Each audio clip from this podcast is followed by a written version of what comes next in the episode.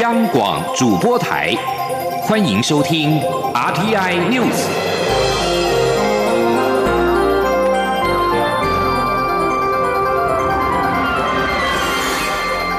听众朋友您好，欢迎收听这节央广主播台提供给您的 RT News，我是张顺祥。首先把新闻焦点关注到是二零二零总统的初选，民进党内总统初选进入到延长赛之后，纷扰不断。投入初选的行政院前院长赖清德，透过脸书直播，再度宣示自己会坚定的走完初选，希望社会尊重他参选的权利。面对基层立拱蔡赖配的声浪，赖清德也重申，民进党具有完整的初选程序，若还没有初选决定人选前就说谁配谁，会让社会有不良的观感。甚至引发权力分赃跟公然的搓元仔汤的质疑，有违民进党的民主精神。请听央广记者刘玉秋的报道。民进党内总统初选波折不断，争取连任的蔡会总统与行政院前院长赖清德间的蔡赖之争越演越烈。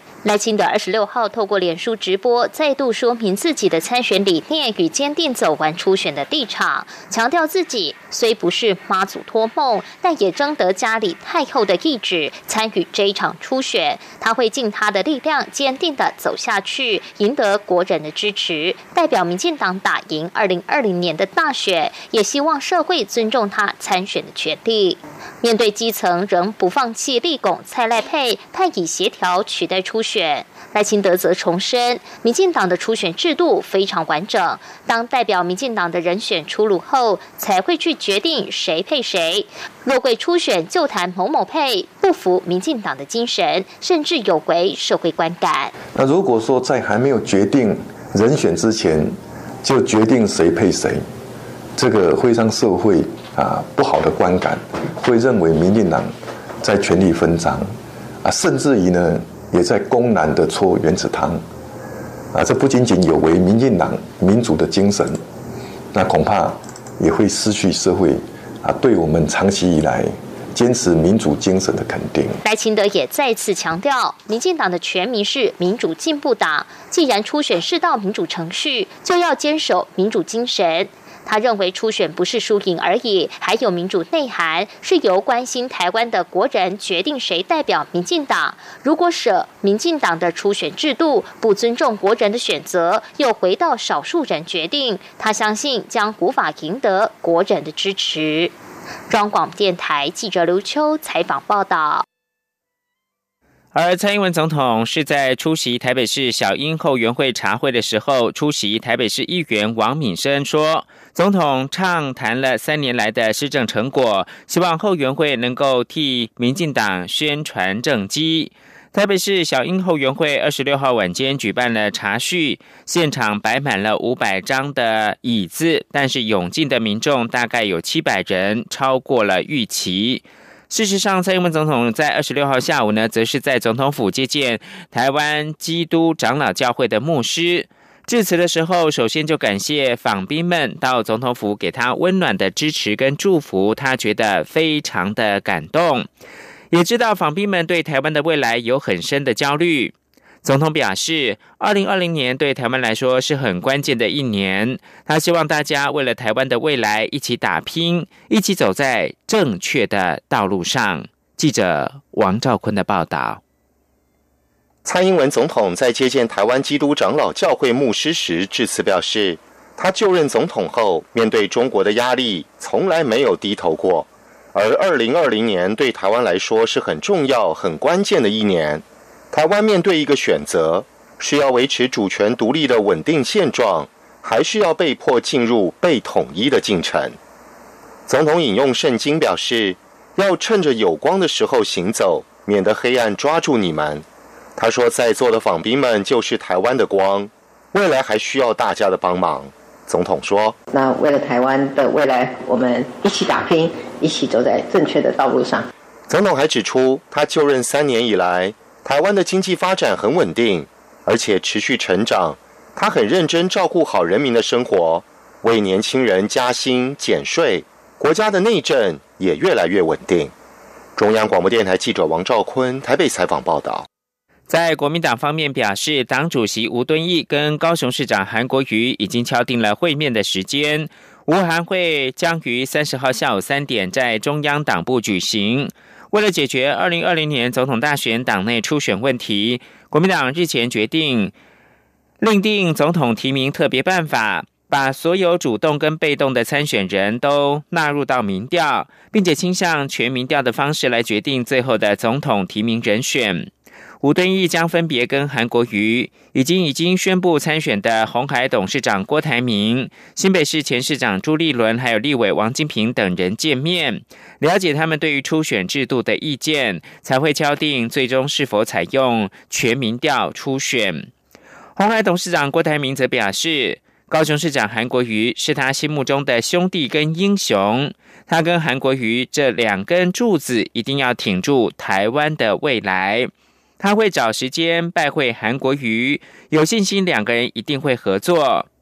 韩国瑜则说，郭台铭不嫌弃，他听了也很开心。对于郭台铭的民调领先他，韩国瑜认为党内人才济济，谁领先都非常的好。记者刘品希的报道。延宕多时的吴韩会确定将于三十号下午三点在国民党中央举行。高雄市长韩国瑜届时将与党主席吴敦义就初选相关事宜交换意见。韩国瑜二十六号中午受访时表示，吴敦义是主席，他是党员，两个人什么都可以谈，谈完之后再对外说明。脸书社团爆料公社日前举行票选活动，红海董事长郭台铭以百分之五十五的支持度胜过韩国瑜的百分之四十五。对此，韩国瑜表示，每个民调机构的调查数据都会有些出入，他尊重所有民调结果，党内不管由谁领先都非常好。他说，每一个民调机构调查的数字或多或少会有点出入，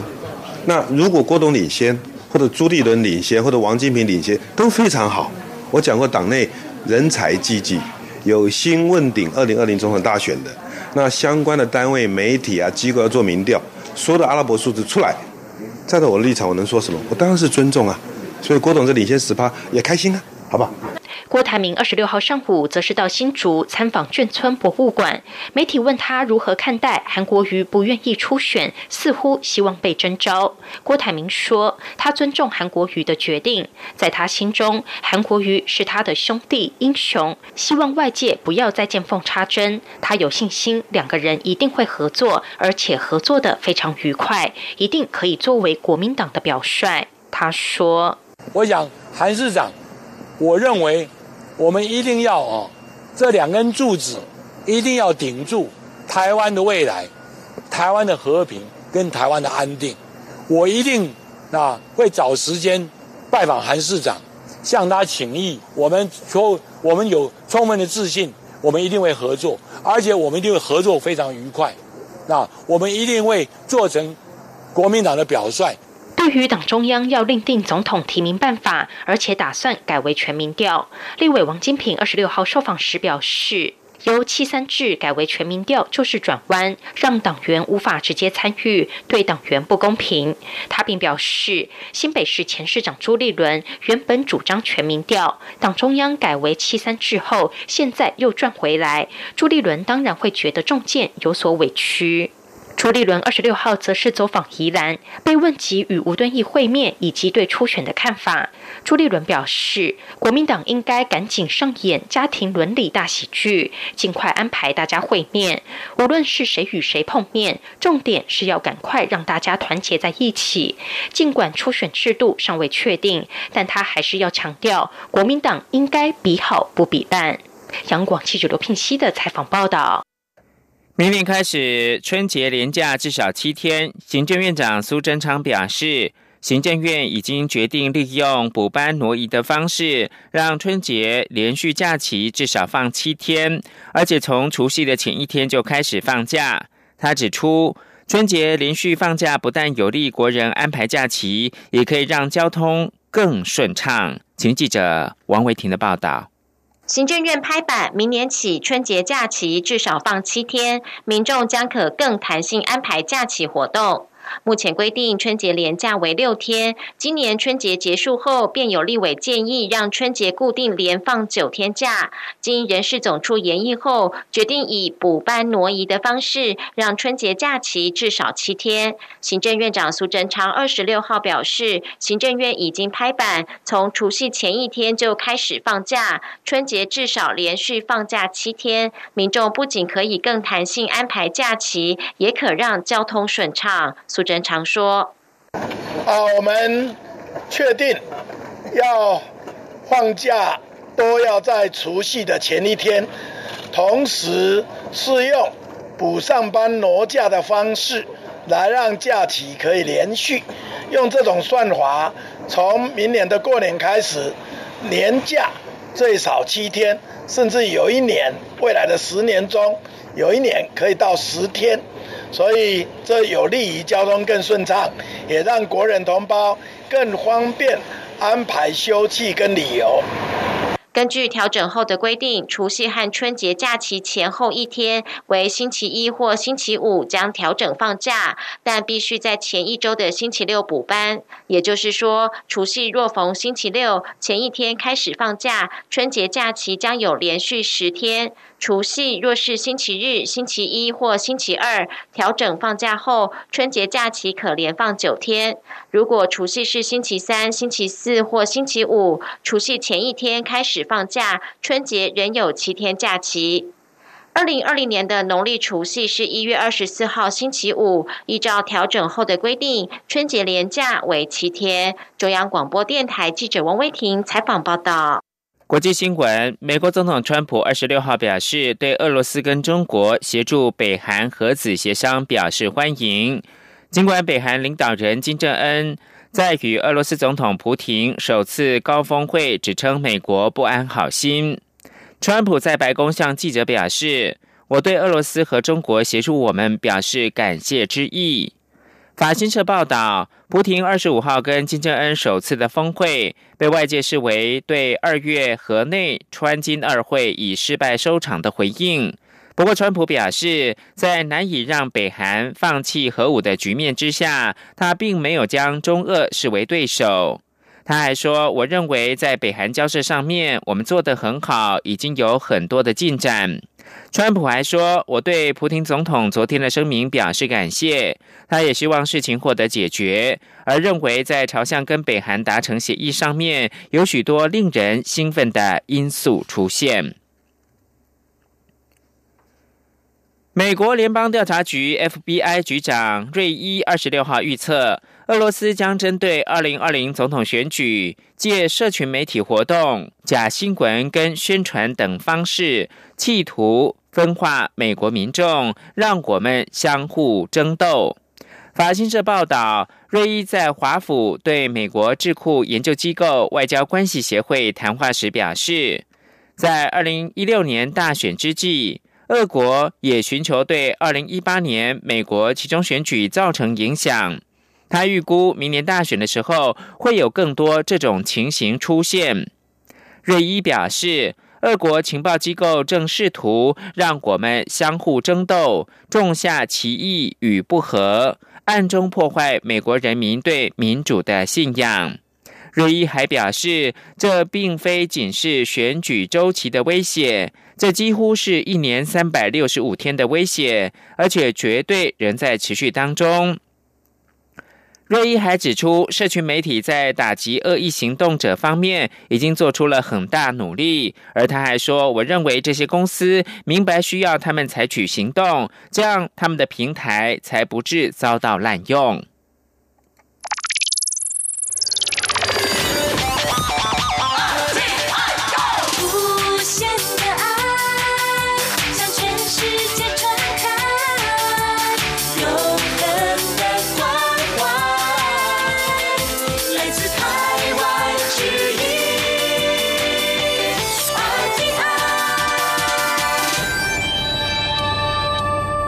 现在是台湾时间清晨的六点四十四分，又过了四十秒。我是张顺祥，继续提供新闻。经济部投资台湾事务所通过第十四波台商回流案，一共有五个案子，其中更有一家是国内知名的绿能以及电子业大厂，将投资大概新台币五百四十七亿元，使得今年以来台商累积回流投资的金额一举突破了两千亿元，提前达标。请记者谢嘉欣的报道。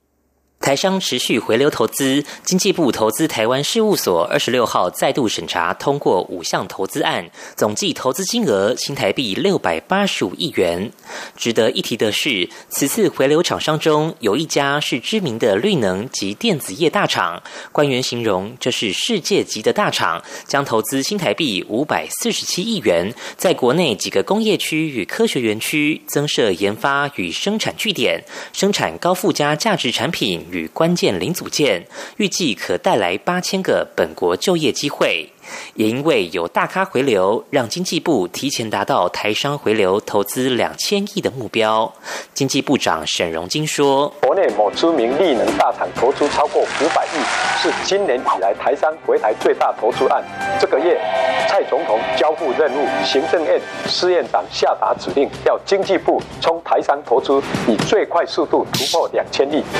经济部完成任务，而且后续还有好几十家在排队来继续。”台湾经济，可以大家判断。其他四家投资案包括碳纤维复合材料大厂拓凯，将投资超过六十亿元，在中部科学园区分两期新建厂房，建制智能化生产线及高阶制程实验工厂，打造产业供应链，新增超过四百个就业机会。另外，全球导线架供应大厂顺德则要投资二十五点二六亿元，在彰化南投新建智慧化厂房与产线，将可为地方带来超过一百一十个就业机会。还有网络通讯设备业者启基科技将砸二十六点九六亿元扩建现有新主厂与新增产线，购置台南科学园区既有厂房与设备，渴望带来超过一千个就业机会。最后，则是一家航太零件厂商，官员指出，该业者将投资约二十三亿元在中部扩厂，预计带来约三十个就业机会。中央广播电台记者谢嘉欣采访报道。行政院国家发展委员会公布三月的景气对策信号综合判断分数是二十分，较上个月增加三分。灯号续成代表景气趋弱的黄蓝灯。国发会认为呢，景气同时指标仍持续下跌，但跌幅不再扩大。领先指标转成上升，也连三个月走高，反映景气走缓现象或将改善，但需密切关注后续变化。请记者。杨文军的采访报道。国发会二十六号公布三月景气对策信号分数为二十分，较上月增加三分，灯号续成趋弱的黄蓝灯。九项构成项目中，机械及电机设备进口值由绿灯转成红灯，分数增加两分；海关出口值由黄蓝灯转成绿灯；制造业营业气候测验点由蓝灯转成黄蓝灯，分数各增加一分；工业生产指数则由黄蓝灯转成蓝灯，分数减少一分。其余五项灯号不变。国发会指出，景气同时指标连续十五个月下跌，但累积跌幅维持在百分之五点五。未再扩大，领先指标回缩修正后转成连三月上升，累积升幅百分之一点五九，反映景气走缓现象或将改善。国发会经济发展处处长吴明慧指出，这次会说或将改善这个用动词，在于它确实不是很肯定，因为工业生产指数没有很明显改善，制造业销售量、批发零售营业额也都还在低迷蓝灯阶段，所以还是要密切关注后续变化。他说，所以我觉得景气如果真的要呈现好转，它要最多最好是很多的面向。目前我们看到外贸面有一点改善，金融面也有改善，可是其他的面向却还没有看到很明显的改善。所以这个是我们对于未来的走势抱持是比较保守的一个原因。王明慧也指出，美中贸易纷争和缓，但美国又开始和日本、欧洲谈，显示全球仍存在国际贸易保护主义风险。不过，油价上升将带动化学材料、塑橡胶业出口表现，加上政府优化所得税制，鼓励节能低碳消费，也渴望激励国内消费。中央广播电台记者杨文君台北采访报道。立法院三读劳工退休金条例部分条文修正草案，将取得永久居留许可的外国人纳入到劳退新制的适用范围，预估会有一万五千多人受惠。另外，新法也加重对积欠退休金、资遣费雇主的处罚，违者可开罚新台币三十万元到一百五十万元，并且限期给付，否则是按次处罚。请记者肖兆平的报道。为了使劳工退休金制度更为周延，立法院二十六号三读通过《劳工退休金条例》部分条文修正，修法重点包含扩大条例的适用对象，鼓励自营作业者等提缴退休金，保障劳工遗属或指定请领人权益及加重罚则。在扩大适用对象部分，已取得永久居留许可的外国人将被列入法规适用范围，希望吸引及留住外籍专业人才，预估会有一万五千多人受惠。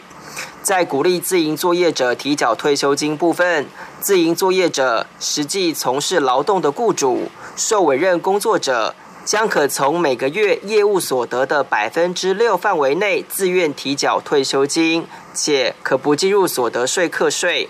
至于保障请领人权益部分，则是将现行退休金请求权限的时间延长到十年。提案修法的民进党立委钟孔照说：“也经过三读的一个通过，那相对的对我们劳工的权益也得到一个更深一层的一个保障。”尤其是我个人提出来的二十八条条文的一个修正，最主要是针对遗嘱或指定的亲领人的请求权，由现行的法令的规定五年延长到十年。不止如此，为了敦促企业守法，新法也针对没有依规定标准或限期给予保留劳退救治工作年资的退休金或资遣费加重罚则。违者可处新台币三十万以上一百五十万元以下罚款，且劳动部可公布相关企业违规资讯。中孔照说，他必须也顺便公布他的处分的日期、处分的金额、违反条约的一些的条款内容的相关资讯。以达到积极促进我们企业守法的目的。相关修法在四月十五号完成初审后，就有立委希望能在五一劳动节前送出国会。如今完成三读，符合当时期待。中央广播电台记者施兆平采访报道。人力银行调查表示，科技业的入行起薪高达新台币三万五千四百一十三元。居产业之冠，而且目前从事科技业的受访者平均的薪资是四万三千一百一十七元，让近五成的上班族都想投入。请记者杨文军的采访报道。厨师的薪水，呃，我那时候的薪水大约是二十八 K 左右。那目前我的甚至在科技业的业务经理，那现在目前的起薪是八万元。这位二十七岁的格雷，上一份工作是米其林餐厅一厨。他在三年前转换跑道，进入科技圈担任业务经理，底薪加奖金，平均每个月可领到八到十万元的高薪，羡煞不少同才。他说：“希望能赶快存到两千万元，再到国外开餐厅，一圆梦想。”人民银行二十六号公布上班族最向往科技业调查，发现，在不考虑所学专业的前提下，有百分之四十七点九的上班族想要投入科技业，百分之二十点五曾经投入，以及百分之九点七目前从事中，但也有二成二不想投入。想要投入的主要原因为薪水高、福利好、看好产业前景、附加价值高及工作机会多。不过，有讯科技全球品牌行销处。长蔡欣怡指出，尽管自己的公司或甚至科技业福利好、薪资待遇佳，但相对员工的抗压性也要很高。他说：“对，抗压性一定要特别高，因为大家都知道科技产业这个变化相当快。现在讲的都是数位转型，那其实这个转换真的是非常快，那需要员工有极大的热忱，就是很前端性的了解到市场需要什么，然后看对、看准，才有办法就是继续让公司能成长下去。”一一人力银行副总经理何启胜指出，电子科技、资讯、软体、半导体产业入行起薪高达三万五千四百一十三元，居所有产业之冠。而目前从事科技业的受访者，平均薪资也高达四万三千一百一十七元。但想要投入科技业的受访者，平均薪资为三万零五百八十一元，薪资相差一万两千五百三十六元，显是科技业在给薪条件方面傲视其他产业，吸引上班族投入。中央广播电台记者杨文君台北采访报道。由国际钢铁协会举办的第十三届钢铁大学炼钢挑战赛，一共有五十个国家，多达一千九百零五人参加。台湾有三所大学派出十七名的选手。总决赛在这个月于西班牙马德里举行。国立中心大学的学生表现优异，材料系的硕士生。娄少伟以及博士生张玉恩分别夺下了学生组的世界冠军跟亚军。中心大学也成为这项比赛举办以来第一个在学生组诞生两名世界冠军的大学。请记者陈国维的采访报道。国际炼钢大赛是炼钢从业人员及相关领域学生的年度盛事。台湾今年有台湾大学、清华大学及中兴大学等三所学校十七名学生参赛，竞争激烈。全球只有五名学生能晋级总决赛，包括亚太区、南北美洲区、中国区、欧非洲区的四名区冠军，以及在这四人以外全球成绩最佳的学生能以外卡身份晋级。中兴大学材料系硕士生娄少伟就是以外卡资格在总决。决赛一举击败四名区冠军，夺下学生组的世界冠军头衔。同一区我们最强劲敌就是韩国，那我们今年就是很高兴能够击败韩国，那才有这个机会，那再进一步去西班牙马德里去参加决赛。进入决赛的五名学生必须在两小时内，针对主办单位要求的钢铁品种，调配出最佳的炼钢组合与配方，包含调整各种化学元素的比例，以及吹氧、保温、电力等制成条件，看谁能用最低的成本炼出指定的钢种。由于每批钢铁的原料成分有落差，因此在比赛时，相同的参数不一定会出现一样的结果，这对选手是很大的挑战。在决赛五人中，最后只有三人完成任务。罗少伟所调配出的成本最低，每吨三百六十八点六二美元，以亚太区冠军之姿进入决赛的中兴大学材料系博士生张玉恩，则以每吨三百六十八点六四美元，零点零二美元的些微差距输给学弟娄少伟，拿下亚军。这个比赛对我来说也是很难得，因为就是可以提前了解到一些钢铁行业到底是在做什么，因为提前了解到他们在做什么，我们对我们的研究才有一个目标，才可以帮助业界去了解业界想要的是。什么目标？对我的博士研究也蛮有影响的。国际炼钢大赛已经举办十三届，台湾目前和中国大陆并列历届学生组最多冠军得主都有两人。而中兴大学继二零一七年李家俊以及今年娄少伟夺回后，也成为全球在这项比赛唯一夺得两次学生组世界冠军的大学。中央广播电台记者陈国伟采访报道。国际新闻关注的是，澳洲正上演人猫大战，野猫被视为是头号的公敌。澳洲政府希望在二零二零年前扑杀两百万只的野猫。专家估计，澳洲的野猫数量在两百万到六百万之间。美国有线电视新闻网 CNN 报道，澳洲部分地区手段更是激烈。东北部的昆士兰省一个议会。甚至每个猫头悬赏七美元，折合新台币两百一十七元。善待动物组织则抨击这项政策残忍。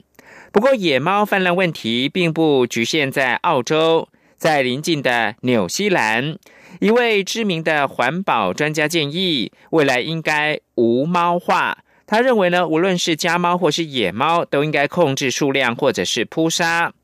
第一只猫据信是在十七世纪抵达澳洲。自此之后，数量激增。目前，猫已经遍布全国的百分之九十九点八的土地。虽然野猫跟家猫都属于相同的物种，但是因为生在野外，被迫靠猎取其他生物来维生。以上新闻由张顺祥编辑播报。